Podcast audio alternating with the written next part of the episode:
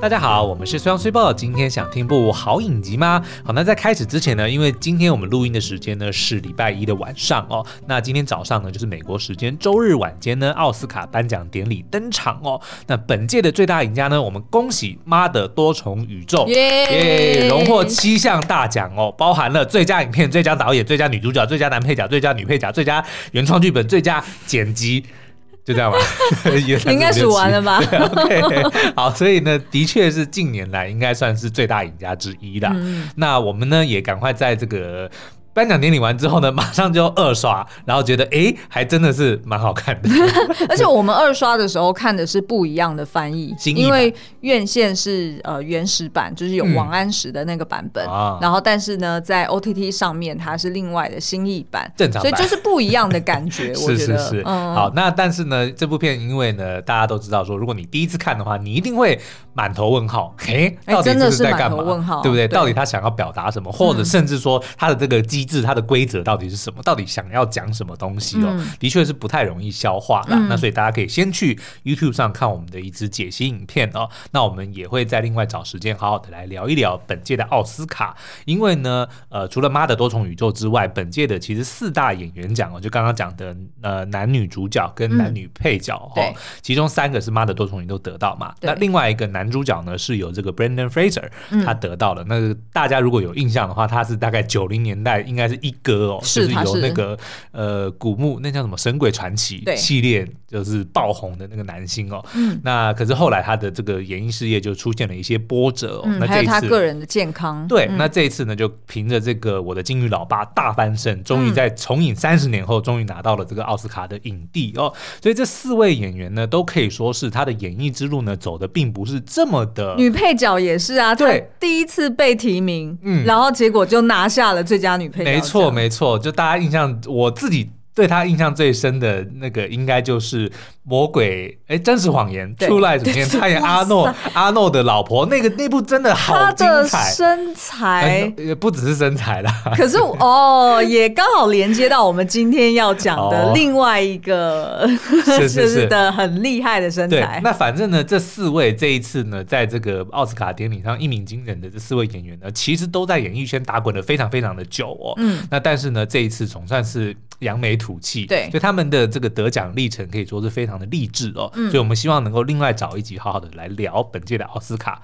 那但是今天呢，我们想要拉回延续上一集精彩、刺激、香艳，真的蛮香艳的。黑暗的这个黑暗荣耀，我们上次就是因为聊得太开心了，嗯、就是最关键的那个五五人霸凌帮的老大，或者说罪魁祸首普贤正。对，我们就是还没有机会聊，所以今天要好好的专门把他拉出来，嗯，聊。聊这位女主角，对，然后而且呢，呃，因为她讲过太多名言了嘛，嗯、所以我们其实就是呃挑出几句，呃，她。在那个当下讲出的那种语不惊人死不休的话，嗯、已经绝对不是 Kasaki 西吧能够 能够表达他的、这个。没错 没错，然后我们就会从这七大台词来看朴贤正这个人到底是什么样的家庭背景，或者是什么样的个人经历，养成了他成为一个魔鬼。呃、对霸凌五人帮里面的这个头头哦。嗯、好，那所以呃，今天会讨论到剧情，那如果还没有。有看完的朋友们，就可能要先暂停一下。以下有剧透哦，七个惊叹号，对，七个惊叹号，不然会不够。对，好，那我们就直接先来介绍一下普贤镇的出生背景。好，你干嘛盯着我看？没有，我盯着你看，不然我盯着 Lesson 看吗？没有，我就想说你刚刚我们是对谈节目，我不看你，我难道看隔壁吗？好啦，那这个普贤镇呢，他家庭富裕哦，然后刚好妈妈呢又跟这个就是警察的高层很好，关系很好，那所以呢，他其实在高中时期就养成那种为所欲为，嗯、反正我做任何事情，对，闯了任何的祸，最后都可以让妈妈靠着钱。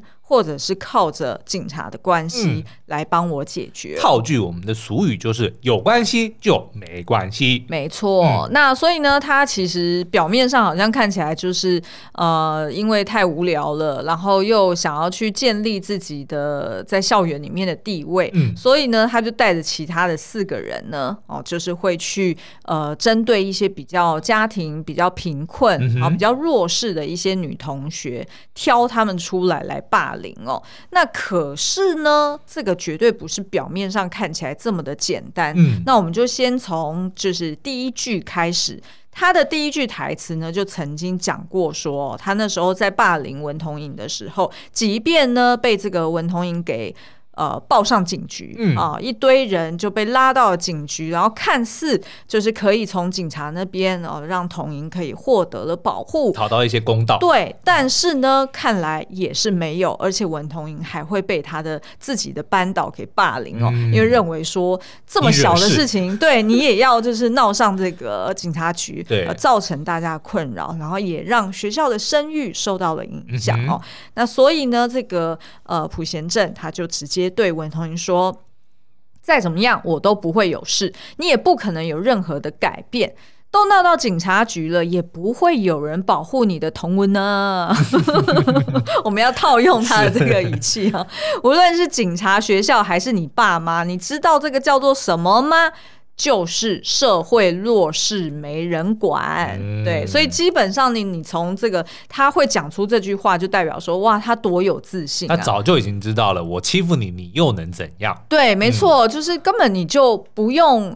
你不用挣扎，对你就是乖乖的接受我的、哦、我的霸凌，乖乖的接受我的安排。那我在这边，我就是类似像上帝一样的存在哦。嗯哼嗯哼，所以这个你从第一句话就可以看出来说，就是为什么呃文同珢他在高中的时候会觉得自己好像深陷地狱，对，完全没有人可以帮他，嗯、因为他就算是求助学校，求助呃这个。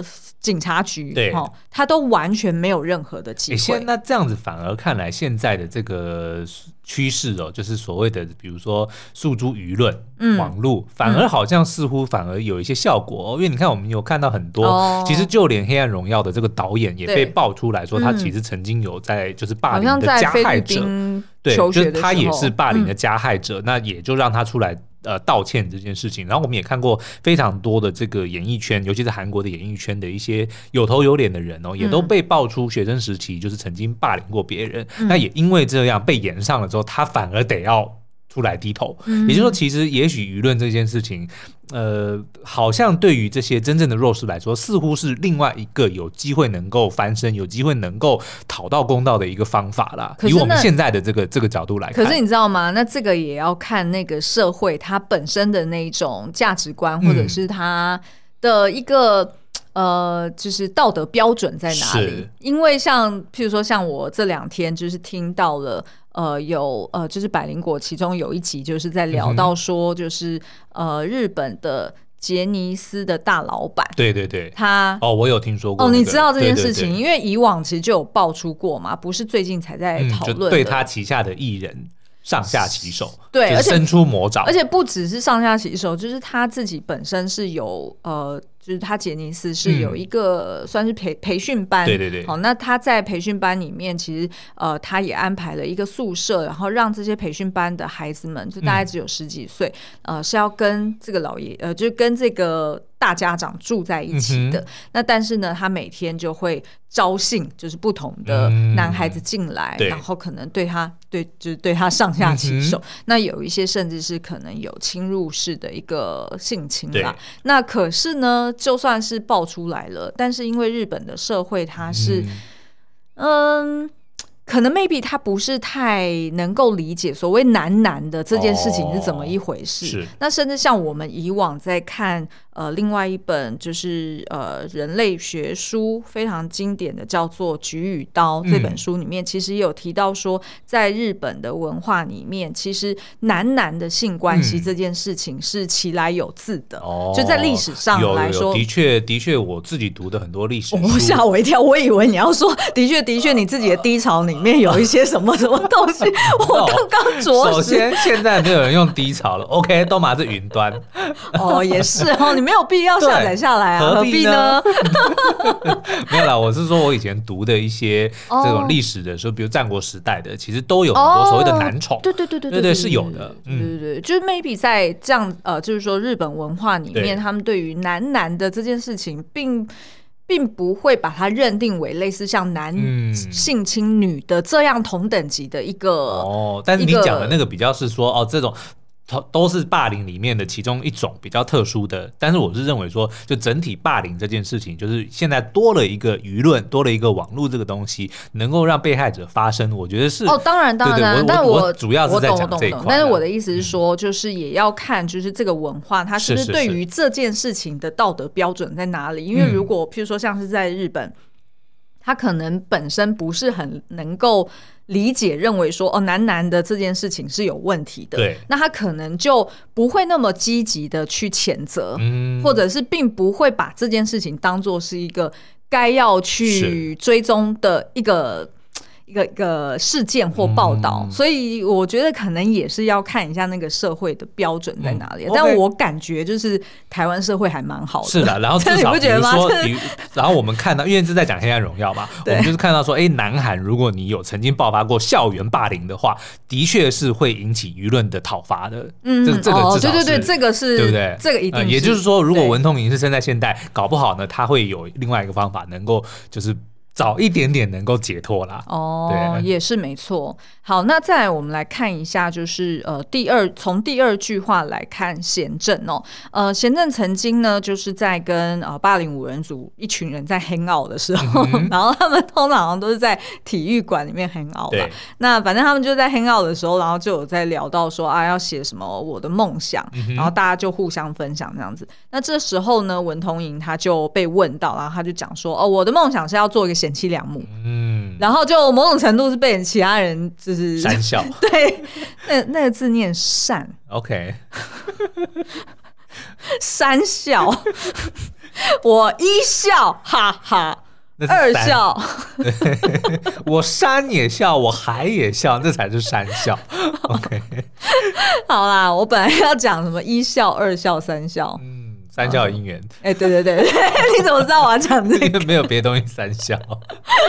好了，那反正呢，他就讲说，哦，梦想是贤妻良母又怎么样呢？嗯、那呃，我不需要有梦想啊，像你们这种人才需要梦想哦。因为呢，等你们实现梦想之后呢，哎、欸，我就可以付钱来指使你们。哦，然后呢，我我只要在那个就是我自己最年轻貌美的时候结婚哈，然后我的工作可能也是哎、嗯、形象不错，对，给人家羡慕的工作。然后挑一个好男人，然后再生几个好孩子啊！从此之后呢，嗯、我就是过着幸福快乐的人生啊！那这你们有什么好？这不就是梦想吗？他是白痴吗？对，对，就是梦想嘛。他的意思就是说，他刚刚讲的就是梦想。他说我为什么要梦想？然后讲了，然后讲了一大堆自己的梦想。也是没错，有点自打嘴巴。啊、但是他的意思就是说，他不需要 be somebody。嗯，他的意思就是说，我已经是 somebody。没有没有没有，他要 be the one。She just said，我要嫁一个好老公，然后生几个好孩子。她就是哦哦，实在是。反正她那时候是高中生嘛，anyway，就是逻辑也不是很好。反正她的意思就是说，我不需要成为那种什么呃呃什么什么什么设计师啊，或者是什么。工程师啊，哦、还是 whatever 这种，就是有职业的人。他他应该想要表达的是，我不需要像你们一样拥有那样子的梦想。哎，没错没错，因为我反正就是很有钱了，然后我之后就是反正我就是做什么事情，我都只要花钱就好。人没有梦想跟咸鱼有什么两样呢？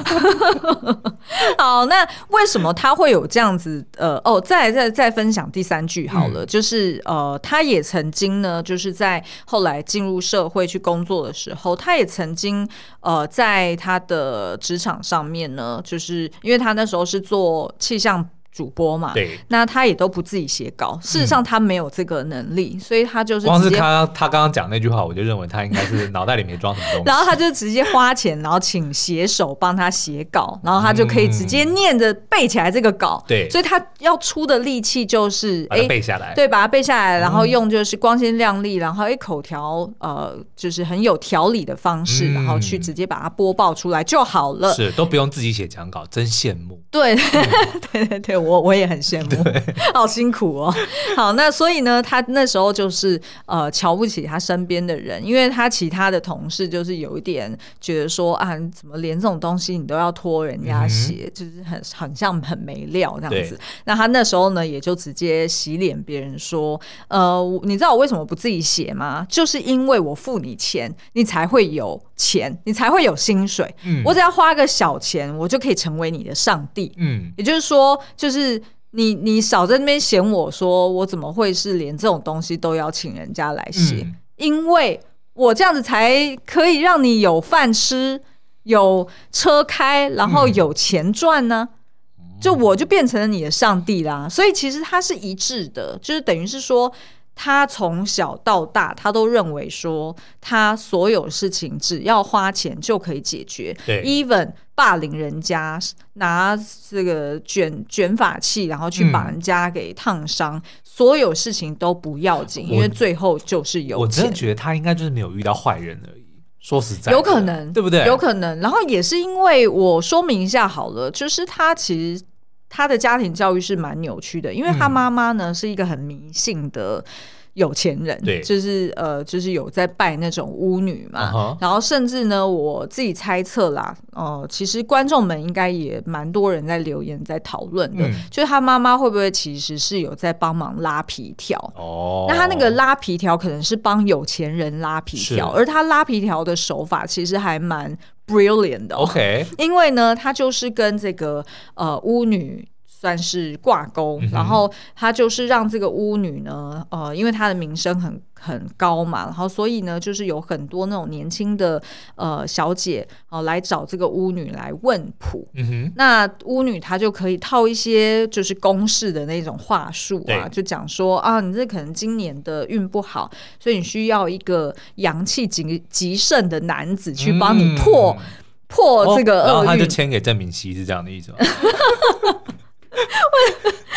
哦，这嗯，哦，不是郑明熙，是郑明熙。我说郑明熙啊，对，对啊，因为我刚刚想到的是《非常律师禹英禑》里面的那个郑明熙。哦，no no no no no no，我是 在讲最近很红的，对对对，那邪教的那个 教主。好，那所以呃，他的这个呃巫女呢，她就会去介绍一些，就是呃这些年轻的小姐们，嗯，然后就直接把她送到这个呃算是。我忘了他是警察局长还是警政署长，okay, 反正就是，反正就是一个呃警警署的高高官，高官叫做申英俊哈。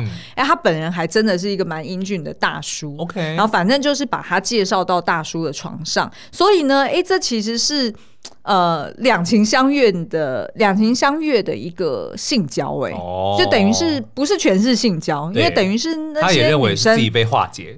对，OK，所以他也很乐意上床，然后也很乐意赶快把事办一办，然后他就走人。嗯、是。对，所以其实就是也不会留下什么，就是不会有争议的，不会有人说过两天来告你这样子的。对，因为反正是你自己相信那个女、嗯、巫女讲的话嘛，那所以其实呃，这个应该就是贤正他妈妈居中去做一个牵线的动作。嗯、OK，那这个贤正的妈妈呢，其实她除了就是呃非常迷信哈，然后一天到晚就是跟跟贤正讲一些有的没的，譬如说，嗯、呃，有时候觉得他很衰哈，就觉得女儿这阵子运很衰，所以就直接呢在他女儿身上丢米，那丢那应该是生米啊，啊，对，因为生米才不会粘在身上嘛，丢饭会粘住，对对对，那就直接在那边丢生米哈、嗯，然后才让他进到一个空间。那其实光是这个动作就很羞辱人，你不觉得吗？就是我我记得好像在那个呃什么什么。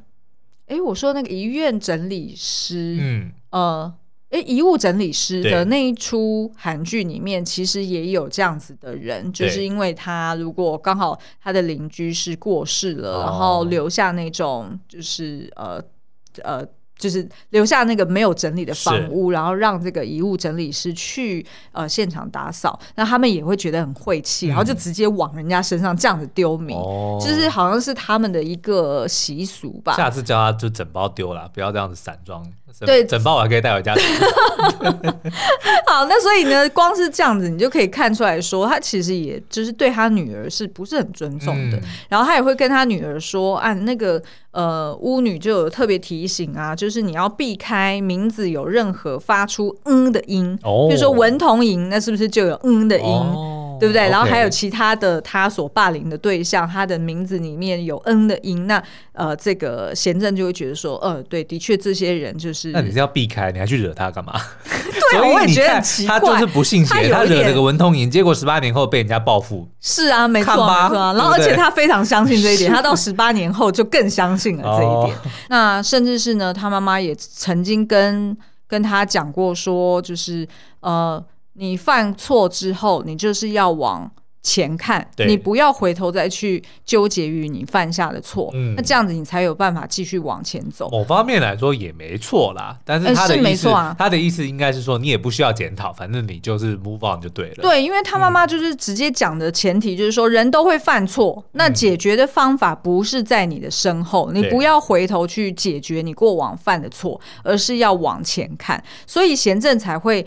学会了这种，就是看事情很表面，看人很表面，然后而且毫无罪恶感，嗯，甚至可能他因为他 get away 过好几次嘛，就是因为他有妈妈，然后有那个呃警察高层的这个叔叔，嗯，所以对贤正来说，哎，好像他过往其实他根本不觉得那些是犯过的错，对，他需要汲取教训，那所以他也把这样的一个。呃，心态跟价值观传承了给他女儿。嗯，比如说，他曾经就跟他女儿讲说。因为呃，我们那呃，我们上一集不是有讲说，哎，其实那个直指这个凶案证据的一一双绿色的高跟鞋，那那时候他女儿就是很喜欢这高跟鞋嘛，然后呃，这个贤正就跟他女儿讲说，哎，这这双鞋子不管是什么颜色都不重要，嗯、因为他女儿就是遗传了色弱，对对对，对，然后呢，重要的是它很贵。那在韩国国内里面呢，只有几双而已哦。不管有多贵，无论有几双，你都可以拥有它。嗯，世界上没有任何东西是用颜色去标价的，都是用数字去标的。哦，所以他他就是都把这些价值观，就就是只是钱最重要，金钱至上的这件事情。也教导了给他的孩子。对对，那所以呃，我们先在这边停一下。那待会呢，我们会从另外一个角度来看，呃，就是隐藏在剧情中的呃，为什么贤正除了就是那些被霸凌者名字当中有嗯，让他感觉 哦，好像心里面不舒服，对，好、哦，就是感觉好像被带赛。那除此之外，还有什么原因会让他这么肆无忌惮的硬要去霸凌这些人？Okay.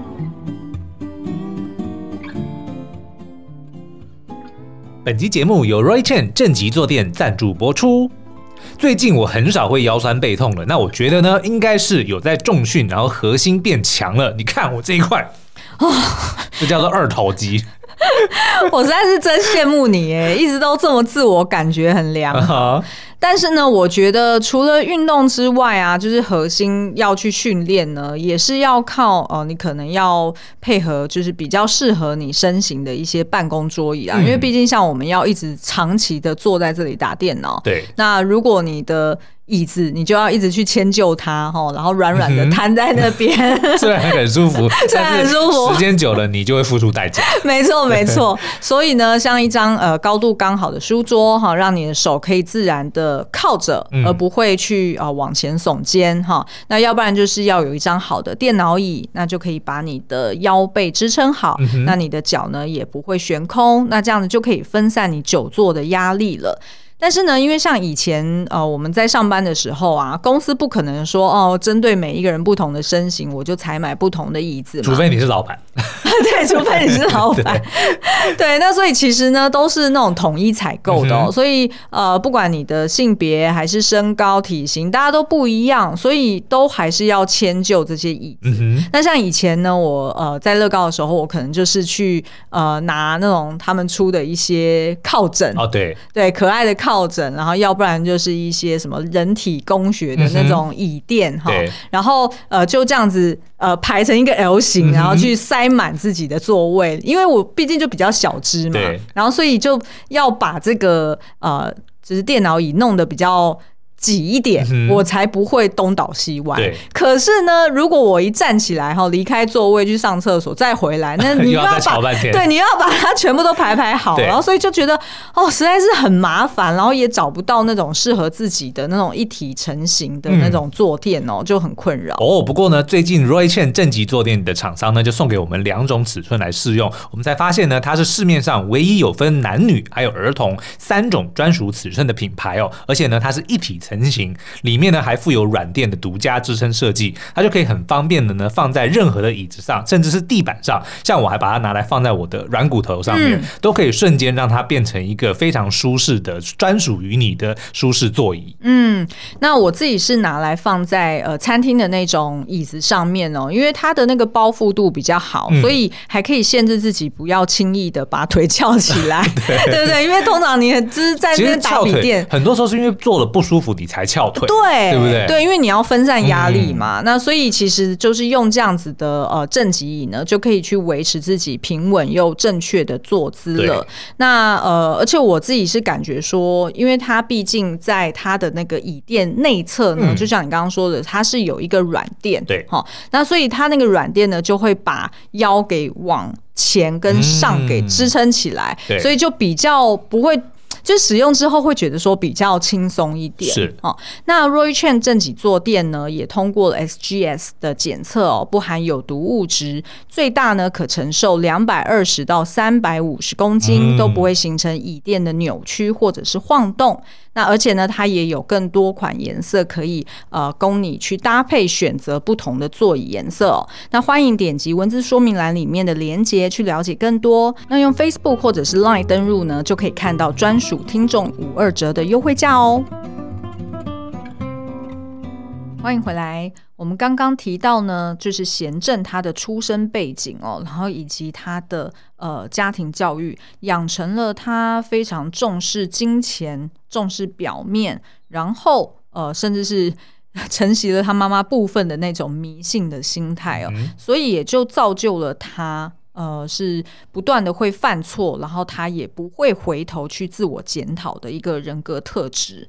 那如果呢，我们来看，就是那他为什么会挑中就是这几个女生去霸凌哦？其实有另外一个原因，除了名字有“嗯”之外，哎，对对，除了名字有“嗯”之外啊，那其实另外一个呢，应该就是贤正对于呃这个霸凌五人帮的另外一个男生，也就是全宰俊的感情哦。嗯、那其实呢，在这个第一部里面。呃，因为它大部分其实是描绘他们在高中时期的一些互动嘛，那其实就可以发现说呢，诶，这个全宰俊啊，他虽然在呃霸凌五人组在霸凌的时候呢，诶，他基本上是不会积极的参与，对哦，他都可能在旁边打篮球，嗯、但是事实上呢，他应该是对于性，或者是对于呃，可以直接精确的讲，他对于身材比较丰满，或者是。比较弱势的女生，嗯、是有那样子的一个征服的那种对欲望，对对对对对。那一方面当然就是呃，在第二部里面证实了，就是这个第一个被害呃坠楼身亡的尹朝夕，嗯，她其实在死的时候呢，他肚子里面怀的应该就是呃。宰俊的孩子，对，好，那呃，为什么会就是对于这个贤正来说，他为什么会在某一次呃在路上哦逛街的时候，嗯、然后远远看到这个朝夕跟自己穿的是一模一样的洋装，然后会这么的愤怒？对这个绝对不是只是表面上说哦，撞衫。女生撞衫，然后感到很 感到很很尴尬。嗯她其实是越过了尴尬，是非常的愤怒，然后才会让她的闺蜜在旁边就是窃笑不已嘛，嗯、因为就觉得说有必要气成这样子嘛。对。那其实呢，你如果就是仔细去想，呃，很有可能的一个 scenario 就是，呃，当时候的贤正他其实还是喜欢着宰俊，对，可是宰俊呢强暴了这个朝夕。嗯让朝夕的呃，就是肚子里已经有了孩子，那很有可能贤正已经知道这件事。是，而且呢，二方面是，嗯、呃，他们穿一模一样的洋装这件事情，应该不是巧合。对，很有可能是载俊他可能同时之间买给两个女生的，哦、那可能被贤正知道了，就是。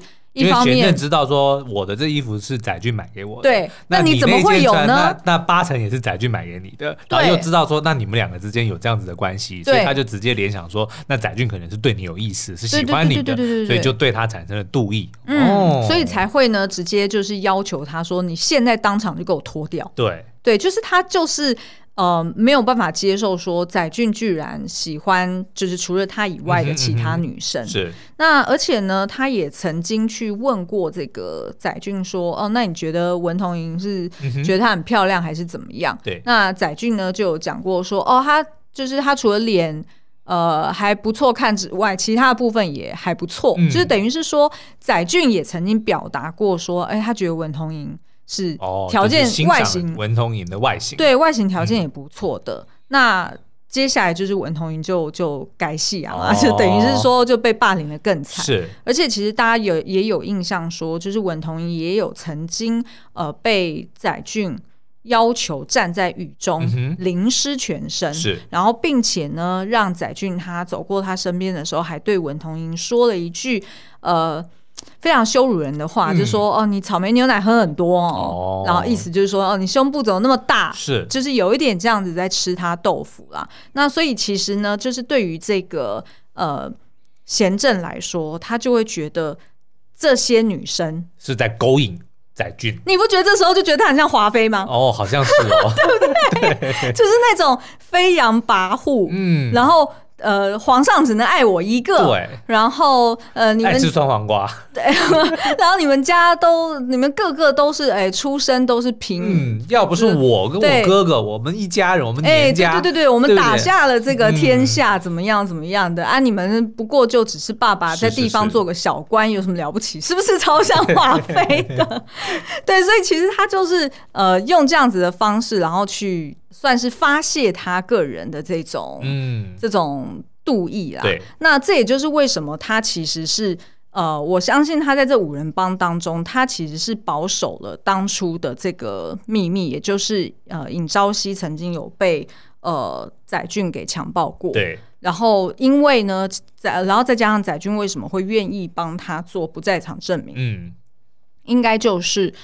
呃，两个人 share 了这个秘密哦，等于是说哦，当初不仅仅只是我不小心把尹朝熙给推下楼，然后所以我算是这叫什么？就是非预谋杀人啊，过失杀人。对，但是我也知道你强暴了他。对，对然后所以两个人才有一种共犯的是关系。对。然后也才会从高中一直到现在，两个人都还一直勾勾搭在一起。嗯、我自己猜测是这样，okay, 就是有一种类似恐怖平衡的感觉。哎，恐怖平衡，嗯、对对对，没错。那所以呢，你就会发现，哎，当他看到说，哎，这个惠成哈，在他们的五人帮里面算是这个小喽啰、小咖咖，哦居然有一天呢，也可以搏上位哈，然后跟这个载俊居然在搞在一起了，嗯，哈。那他那时候就是当然想尽办法要去羞辱这个惠成，不过是个答应。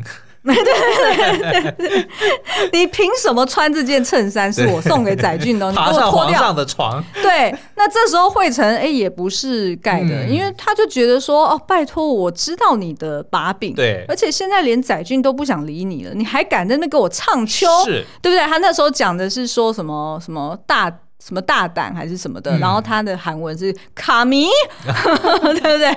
就讲说你你有什么好在那边唱秋的？那所以呢，当下这个惠成才会立马就把这个衬衫给掰开，嗯、然后让大家非常兴奋的看过了这个 第十三集的某一段。是，但是我觉得那个某方面当然也是因为那个当然是女生的。很重要的一个性征，然后呢，嗯、也他也知道说，这个载俊一直以来就是欣赏这个比较丰满的女生嘛，所以我觉得他这个时候当然就是反过来去跟贤正讲说，怎样我就是比你大，对 对不对？怎样我就是有这个本钱，对，载俊就是爱我这一种的，嗯，我觉得他就是用这样的方式，所以才会要拖，因为那个时候其实我就是你有跟我讲说，网络上很多人在讲说，好像没有必要拖，有有有点像是在羞辱这个演员之类，嗯、但我觉得如果因为你后来给我看了那个片段，然后我们。又在聊了这个前因后果之后，嗯、我觉得这个其实应该是还是算是一个蛮合理的一个安排了。对，而且他也并没有就是走向就是那种比如说啊刻意多露个几秒这样，就是很快的一闪而过，主要是要强调那个惠成那个时候的气势跟他的那个反应而已。嗯，而且也是要去呼应说贤正一直以来。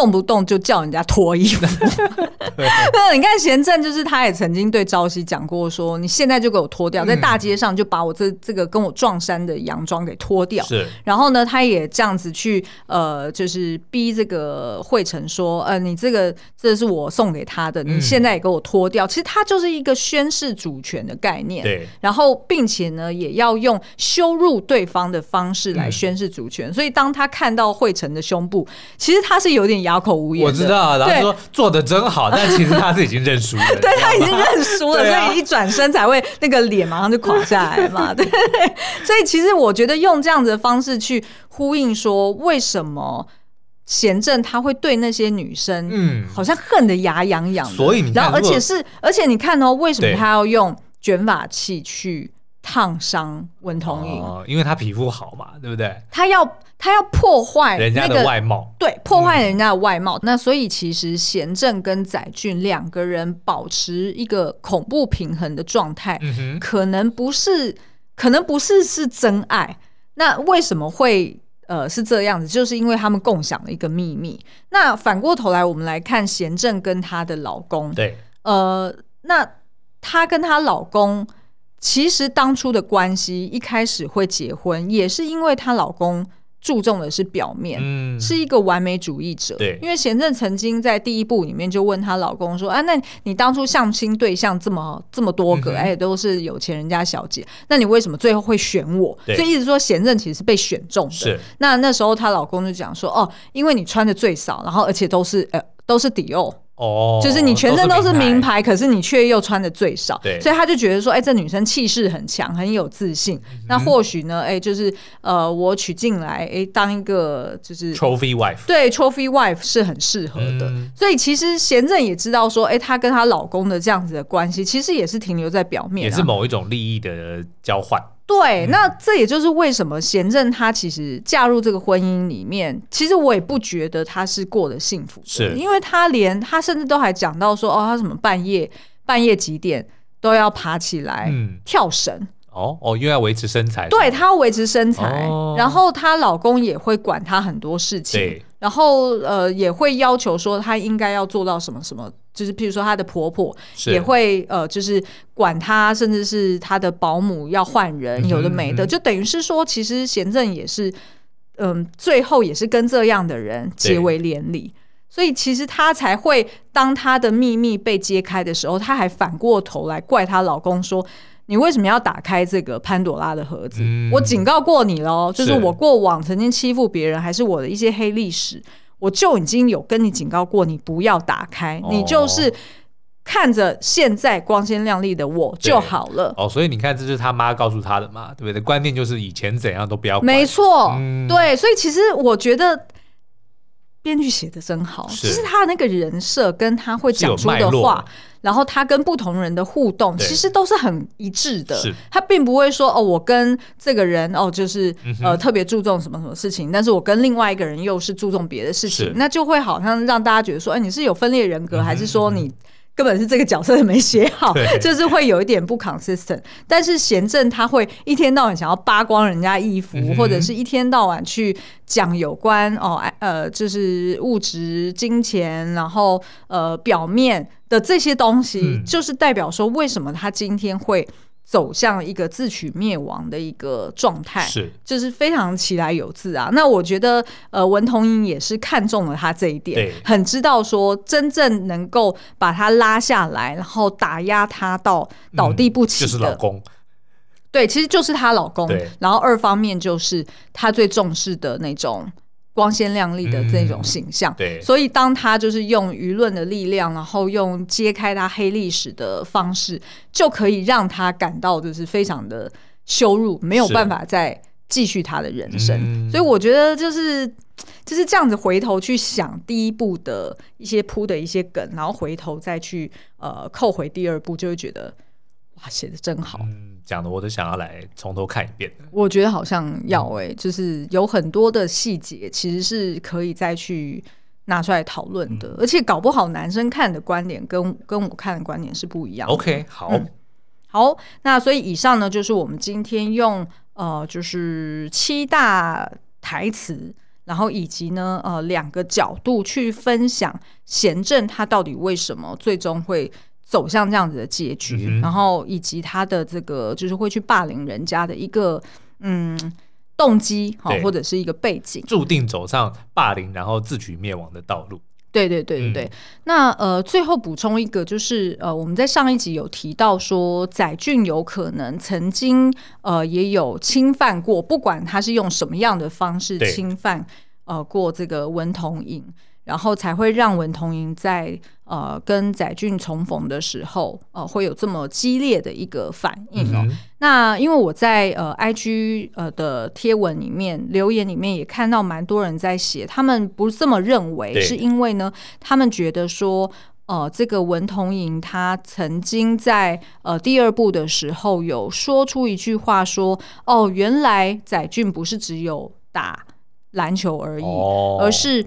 呃呃，而是他也有做别的事，而那个别的事就是指的是说，文同英在那个当下才知道说，哦，原来那个就是他曾经强暴过朝夕，嗯、那朝夕肚子里面的孩子是载俊的。是，那否则在那之前，其实文同英应该是怀疑说，应该是孙敏吾，哦、因为他自己被孙敏吾强吻过嘛，所以他自然而然就会直觉认为说，那应该是孙敏吾会做。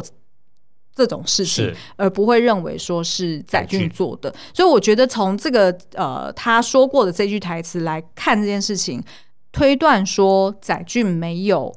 呃，侵犯过文同珢，嗯、我觉得某种程度也是成立的。是，好，那所以以上呢就是我们今天的分享。那欢迎大家在在 Apple Podcast 底下五星留言，告诉我们还有哪些呃我们没有看到的黑暗秘密，嗯、也欢迎留言告诉我们哦。好哦，那今天节目就到这边喽，我们下次再见，拜拜。